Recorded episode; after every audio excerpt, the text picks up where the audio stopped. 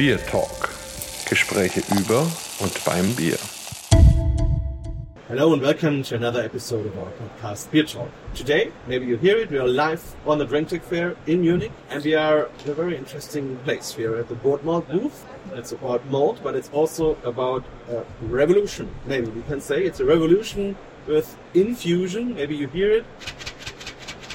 The infusion is with a very special thing called malt. And we are sitting together with a beautiful lady which invented this idea. And maybe you know her, it's Cristal Jane Peck. She was already brewing in Berlin and other places. So we are very happy to have you here, Cristal. And maybe you'll do a short introduction about yourself. Thank you, Marcus. It's an absolute um, pleasure to be here with you today. Uh, I am Cristal. I lived in Berlin prior to living in Antwerp, which is where I now am. I'm a brewer and biologist. Uh, I've been brewing uh, for many years, uh, and also prior to that, I worked in a laboratory. Uh, a, I am hungry for new things, creative things, innovations uh, in our industry. And uh, three years ago, I moved to Antwerp, where I am running our innovation centers uh, in in Belgium, of which we actually have two. And there, uh, it's my playground for coming up with wonderful new creative uh, approaches to the the malting industry, which has been pretty stagnant for many many years because malting is a wonderful natural process that we um, basically perfected many many years ago. So there's been no need to shake it up. Uh, so it was interesting for me to approach the malting industry with, with a new set of eyes, you, you might say. Yeah, great. So we will hear more about this in a few moments. But maybe before, it's just interesting. So you're you're here. You were in many places in the world, and how did you come into beer, into brewing, and what did you learn in your long journey? Um, well, uh, I, I've always loved drinking beer. Actually, my dad taught me to appreciate beer from a, a young age because he thought that beer was a very uh, safe alcoholic beverage to to uh, to come to like, much safer than drinking spirits and things. So, since I um, was legally able to drink in Australia, I was enjoying beers. And um, I started brewing my own beers uh, over 20 years ago back in Australia. Uh, I I love the art of brewing beers because it's total science, and I'm a biologist, so there is so much so much overlap to the biology I used to teach to my senior students and the actual beer production process, um, and I always found that just wonderful and holistic.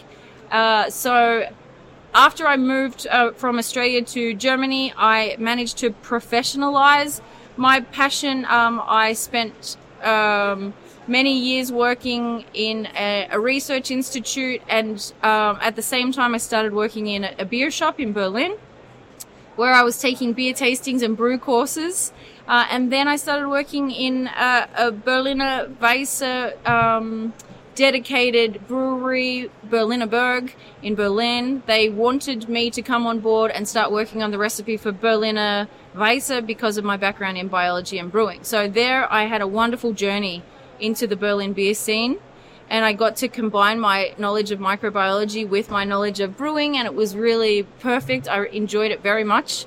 Then I became head brewer there for the small brewery. Uh, after working there for two years, I was ready for a change, and this position opened in, in Belgium, another wonderful country with a strong beer focus, obviously. So I travel the world for beer. that really sounds fantastic. And in Berlin, uh, in fact, we met first time, it's maybe a long time ago, a time ago now, but was also a great time. And as you said, you made fantastic beers there, and especially Berlin, Berliner Weisse was a real challenge in this time, and you really made it. So that's that's great. But maybe how does an Australian girl come to Germany? Wasn't there another idea? Like, Well, uh, that's a funny one. My dad is Swiss, so I wanted to live in Europe somewhere. And I'd thought of moving to Switzerland, but I, I just suspected that I would resonate very strongly with Berlin. Berlin is a city for creativity. Um, it's a fertile scene where you can achieve anything and everything. So uh, I, I decided that Berlin was where I, I'd move to. And uh, in Australia, we have this working holiday visa and uh, you can only really do that up until a certain age, and that age was approaching for me. I had to make a very quick, spontaneous decision, and in the end, I just quit my job, left my house and my dog, and uh, moved to Berlin almost spontaneously. But uh, it was a huge decision, scary move. One of the scariest things for sure I've ever done, but it was also the best decision I ever made. Did you miss your dog? I can't tell you how hard that was for me. My dog, of course. Yes, we Skyped regularly. okay, but now let's go after the past in the present, and we have now this fantastic idea with malt. I really heard of, of that first time here when I was first on, on the booth, and maybe I explain it in a very short sentence, and you do the details. Uh, as far as I understood, um, during the malting process, the malt needs to get some water, the steeping process. And the idea is, okay, if we want to have a specific aromas in the malt, you can put them in the water used for the steeping process. And then if the malt more or less drinks the water, it also takes in all these aromas and they stay and so after all the process, and when you brew your beer afterwards, you have all these beautiful aromas in the beer. And that's really a very nice idea. I'm just wondering why I didn't have this idea. it's, it's worth millions of dollars. I don't know, but it, it's really great. But am I right with a short description, or it was maybe you on. say a bit more about the process and how it came onto this? Yes, no, you um, summarized it very well. Uh, and it comes from my background brewing. That's the reason I was approaching the malting process in this way. Like you said, the malting process is comprised of these three stages. Uh, the steeping is the first stage, and that is where we re we we hydrate the barley kernel. We're basically simulating springtime then. So the barley kernel, the embryo, it wants to grow. And in order to grow, it needs to start breaking down or modifying its starchy endosperm, which is actually its energy storage. Uh, so during the steep, the steeping phase, you have two, usually two or three wet immersions. You immerse um, the barley and uh, it starts to increase in its moisture and it goes from around 12%, which is the barley moisture off the field roughly, and then it goes all the way up to 45% usually in the steeping phase and it lasts about two days. Uh, you break up the wet phase with the dry phase so the embryo can still continue to breathe, otherwise, you'll drown the embryo. So that's important. Uh, and then you go into the germination phase, which is a humidified, temperature controlled, um, aerated process, which lasts around four days. And that is basically when the embryo is busy producing enzymes. Those enzymes are important in breaking up those starches and also the proteins as well. So that's basically altering the entire chemistry of the barley kernel. So that's a really pivotal point in this process as well, this infusion process, uh, which I will come back to. And then finally is the kiln phase. Um, and that is when we remove all of that moisture we've put in, 45%, we bring it all the way back to a safe moisture level for our brewers to store the malted barley at. Our brewers and distillers, I should say. So that's around 4%. I started incorporating ingredients into each of these different phases the steep, the germination, and the kiln. And I tried to understand where it had the most impact on this process. Uh, and there is no simple solution. Actually, every infusion is different. It's like really being a chef in the kitchen. You really have to tweak things as you go. Um, sometimes I use fresh fruit, and um, fresh fruit can't stay in the process very long because the malting process takes around one week. Fresh fruit would begin to compost, so you add at different time points. But in the end, what I found that contact time and the potency of the raw ingredients, that is what makes these malts um, very, very successfully. So if I add, for example, cinnamon sticks or star anise into the steep water, then already the water becomes very infused with these strong aromas and the barley immediately starts to drink. It starts to drink these these aroma compounds and they get very, very um, robustly entrenched into the endosperm. It's, it's fascinating. When you think about it, barley is just a very thirsty sponge waiting for moisture. So it makes complete sense. So I'm wondering as well, Marcus, why you didn't think of this. Yeah, I, I, I, of course, I do a lot about smoked malt, yes. and we had lots of discussions. What is the difference between a traditionally produced smoked malt, where the grain is the whole process in the surrounding of smokiness, or the industrial one where you have a normal malt and put it into the smoking chamber afterwards. And of course, there are differences, and also it's a difference how deep the smoke is in the grain. And I think that's quite a similar process. If you have the, for example, the cinnamon aroma all the time around, and it really goes into the Yes. grain, and the cinnamon stays also during the process. So of course, it's like having been in a discotheque 20 years ago, all the people were smoking, and after maybe 10 hours dancing, if you go out two nights longer, you still were uh, smelling like a smoking guy. So that's uh, really maybe the same thing. And so it's it's really interesting that it also works with spices and things. And may- maybe we try a beer um, to talk about it where you have used the malt. Yes, absolutely. Let's open something. close to the microphone. Perfect. So people can hear. There's actually something happening. It's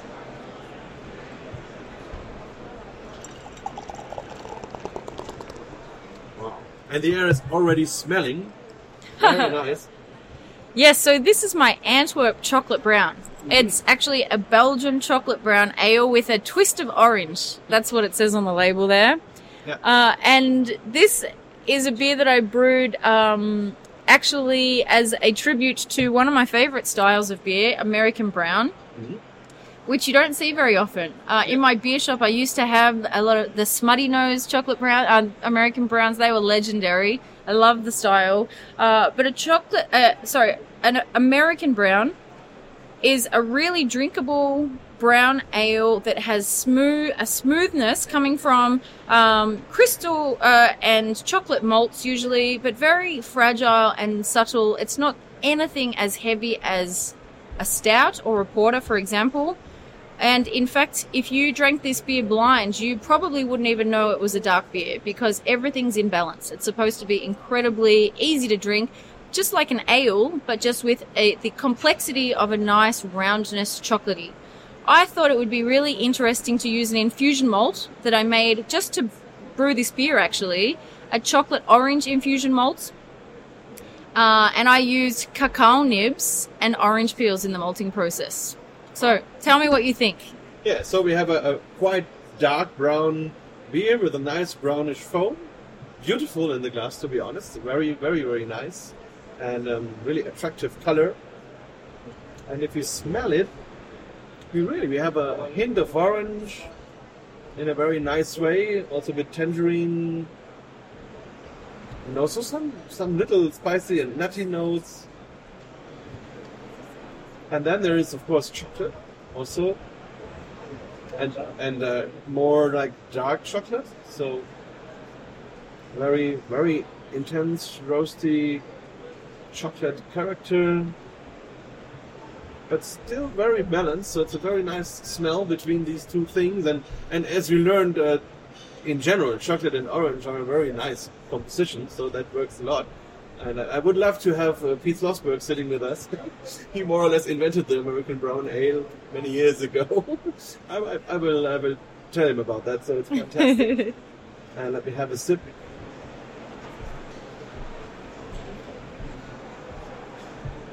Very smooth, very nice mouthfeel. And it starts a bit sweet, then you have the, the orange aroma. And then it slightly turns into some chocolate roasty thing. And at the end, you have a quite strong roasty bitterness. Mhm. But as it belongs also to it, it's American brown ale, so has to have some bitterness and some hops also. Yes. Um, yes, there's a little bit dry hopping around. hmm Maybe it, it's also a bit of a citrusy aroma, so Yeah. that combines again to the orange. So Yeah. it's it's a very nice, refreshing drink, which really has all these aroma components. So fantastic.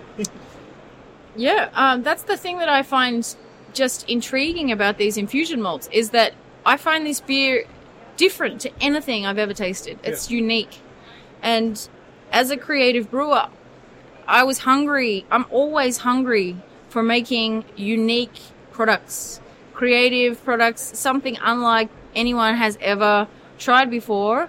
And um, the infusion malts really allow me to do this. Every beer I brew is um, incredibly unique.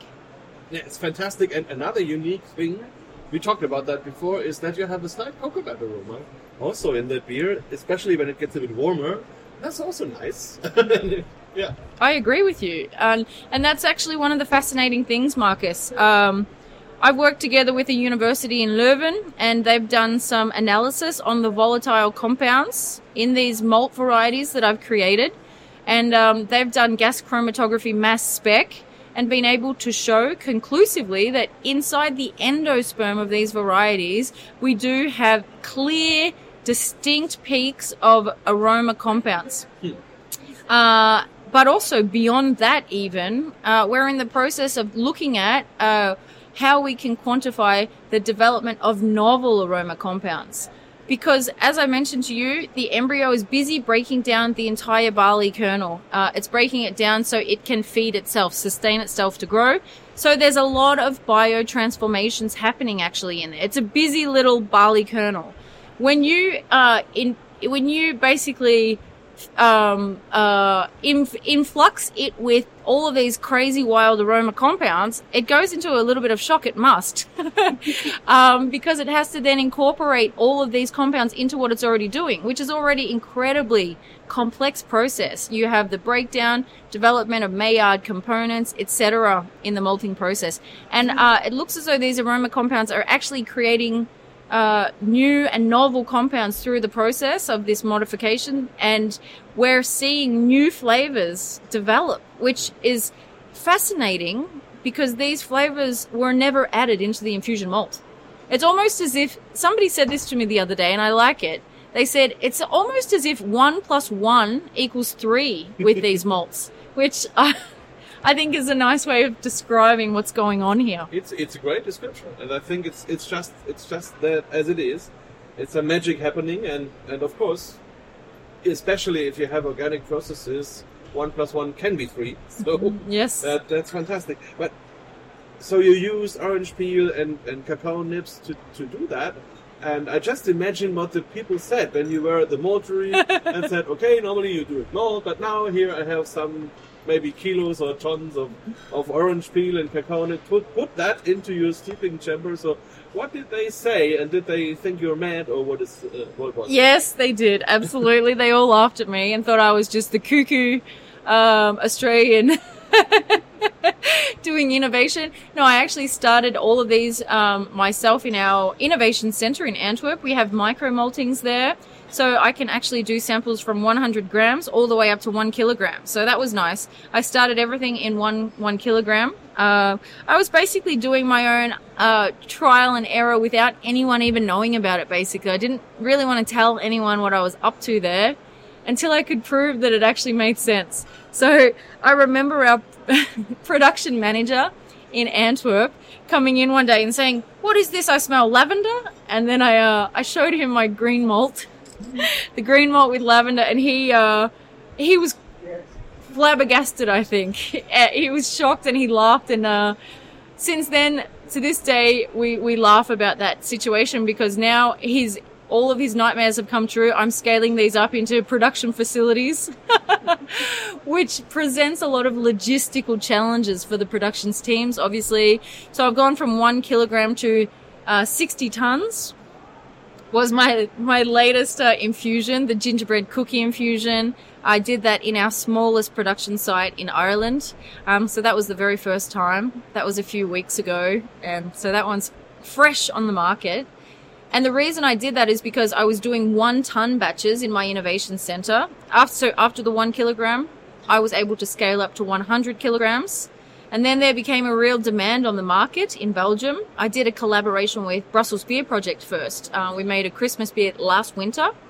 And then they wanted more and more. So I went to our one ton facility and then I started having to do several batches of each of the infusions. So one ton wasn't enough, and now I'm at the point where five tons is still not enough. Uh, and after the success of the infusion malts in um, Minneapolis for the Craft Brewers Conference, the American brewers all said, How can I get this and when? So at that point, we said, All right, we need to go to production with this. Fantastic. And we have here some of this ginger infused malt, so gingerbread. And when I smell it, it's really you have ginger, you have cinnamon, you have maybe maybe nutmeg or some things like that, other spices. So it's really a lot. And uh, if you say you produce 60 tons, if I imagine how much of these spices do you need to have at the end 60 tons of this mold? Uh, a lot. no, yes, I think I basically procured all of the cinnamon on the planet at this time. so, my advice to you all is stock up on the cinnamon in your local supermarket. It might be the last available for a while. Uh, we have to plant some more of those cinnamon trees. They are very useful for my infusions. Um, but yeah, no, I mean, I, I uh, acquired 12 tons of that cinnamon for this infusion. Uh, it wasn't only cinnamon. Um, cinnamon was the major player, but also a lot of ginger. Gingerbread cookie is heavy on cinnamon and ginger, of course. And then I also had four other things: nutmeg, allspice, um, cloves, and black pepper. A little bit of black pepper is this was the secret magical touch. And it's a fascinating aroma, even if I just smell the malt. So that maybe could be another thing you could use it if you just um, would, would smell the malt. But I think you also have a beer with it. Absolutely, I Oh, do. Here it comes. Beautiful. So, It's dark beer again, with a, with a little hint of reddish color, I would say. And the foam is even a bit more dark, and it seems to have a bit more of alcohol. yes, And uh, yeah, it looks beautiful. And let's smell. Oh yes. And there's all these ginger, orangey, zesty. Also, yeah, nutmeg. So all the components they are here, and, and it's really like biting in, in a cake. hey, let's have a sip. Mm.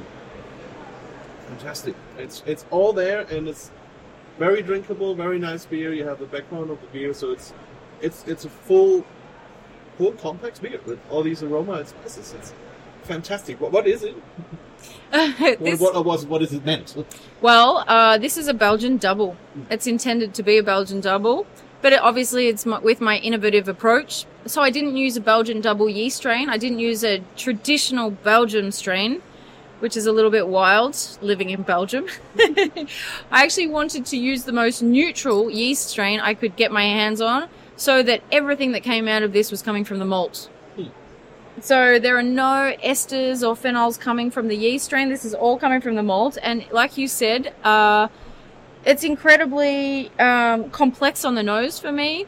It reminds me of being in the um, Weihnachtsmarkt. It just you it smells really trigger you know like, uh, feelings and uh, experiences. And when I smell this, automatically I'm transported to a time of a winter Christmas market and. Uh, it's quite powerful and a lot of imagery going on, but Yeah, in Dutch we have the speculaas, which is more or less this aroma. I have one, a speculaas infusion malt. It's uh speculaas is very popular in Belgium as well. Ah, great. So really fantastic. And for me, being a German, I think the most interesting thing besides all the aroma is that normally you could make such a spicy beer only with spices, and that means it's not allowed to be done in Germany. But this, if you have the spices already involved, I think that's according to the purity law. This is allowed. So we now can have beautiful, spicy winter beers, for example, also on the German market, and that's really a, a great thing. So we really have to thank you for that innovation. Oh, thank you, Marcus. It's so lovely to talk about it. That's something that I have thought a lot about. The fact that we're kind of sidestepping some um, traditional uh, approaches to brewing in Germany with this. Yeah, but I don't think it's a problem because um, there are many people researching, for example, for, for special yeast strains which also have like spicy aromas, or of course the hops where you can also have spiciness, and of course also the malting process. They, Yes. There are a lot of special malts around trying to emulate, for example, cacao and, and nutty aromas and whatever. And so I personally see no no problem. Why should why should this be um, other than maybe making a smoke malt? So it's just you're using the process of malting and you're feeding the grain. Yeah. So it eats and it smells. so that's beautiful. Yeah. Well, smoke malt's also filled with these phenol- phenolic components, and it's exactly the same principle. So I agree with you. Gives a lot more tools then to the the brewers of Germany. So do you think um, um, when is this malt available in a larger scale and where who should brewers contact if they are interested in? it? this malt is available in a larger scale as of, well, next week. Uh, I've just done my first big batch. I'm going back to Ireland uh, early next week to finish it up. And then we'll be packaging it into bulk vessels. I've actually already sold a lot of it to a very amazing distillery, which is exciting. Uh, and then the, the rest will go to our craft market and we'll fill it into 25 kilogram bags, also one ton bags, and um, it will be available wherever you'd like. And um, in terms of the best way to do that, listeners are able to email me, and I can put them definitely in contact with our right person here in the company. Wonderful. So I will, will put that in the show notes. And um, how much more do you need? Maybe if I if I want to make such a Belgian double here, Mm-hmm. and um, maybe I have a malt bill of 200 kilos normally or something like that. Mhm. How much how much would be the, the share of, of your special malt? Yeah, that's a great question. And actually, um, there is no simple answer because that would depend on the infusion, the potency of the infusion. It would depend on the recipe. It would depend on the hop additions, um, on the yeast strain, on the grist, and it would also depend on how wild the brewer would want that to be. So I know that's a lot for a brewer to have to process when they're creating their recipes. So what I'm actually doing now, every infusion I make, I take it into my lab. We have a beautiful lab next to our innovation center, and I do a bunch of different mash trials where I do different inclusion rates into the grist so that I can find a nice window of recommended usage. Uh, and then I write a little note to the brewers for each release where I can say, I would advise to use between this and this, depending on what you would like. This is a range I find nice. This would be more radical version. This would be a more subdued balance. So we try and help the brewers. So very interesting, maybe like uncharted territory. So um, really a, a playground where, where people really can discover new ideas, new uh, things about beer. And maybe last question, you mentioned distilling. So I'm just wondering because in the distilling process you have another heating and, and, and then cooling down process and you lose aroma components anyway. But it's possible really to get the aromas during the, uh, the mold also in the distilled product. That's never been done before, Marcus, or about to find out. Uh, actually, you just tried earlier in our tasting a alcohol-free version of an infusion malt beverage with the lavender and orange. Yeah. So there's also the alcoholization um, column involved in that process. We could still taste the infusion malt in that one. Yeah. So I'm I'm quite certain that these um, compounds will survive the distillation process. But um, the distillery I'm working with are in the process of running tests in their laboratory um, at the moment. But they are so convinced by it that they uh, will go directly into production in the coming weeks. Uh, also, they have a, the ability to fine tune the process as they go. So whether or not they would do triple dis- distillation, double, that all remains to be seen. And uh, as you said, this is all uncharted territory. That's what innovation is. So we have to roll with the punches and see how things go. But it looks good. That's fantastic. So we will be curious, and maybe we can come back to that in a later episode. Very, very last question is at the end of our tasting, you gave us a malt shake. and that's very unknown in Germany, but it tasted fantastic. Yes. So maybe you can just give our listeners the recipe, Yes. and they can recreate that at home and have a nice malt shake, maybe in the future with your nice malt. Yes, absolutely. Uh, malt shakes are not new by any means. They've existed for a long time in Australia, but mostly in America. Uh, malt shakes were a popular thing back in, I, am not sure exactly when, in the 80s, early 90s. Uh, you could actually get malt shakes at the, at the baseball matches. And, um, malt shake is a simple milkshake where the, the sugar addition is replaced with malt extract which is a very natural sugar. It's maltose. Uh, so it contains these beautiful malty notes that we all love, us brewers, obviously. And um, malt shake recipe is nothing more than milk, ice cream, and malt extract. I can give the recipe for sure. Um, should I give it to you for your notes or? I, I put it in the show notes also, and so we wish all the listeners uh, a lot of luck and fun trying these recipes, and uh, hopefully they can also try beers with your mold invention as soon as possible. And thanks a lot for your time. Thanks a lot for the information, and good luck for your innovation. Thank you so much, Marcus. It was an absolute pleasure to be here. BierTalk. Gespräche über und beim Bier.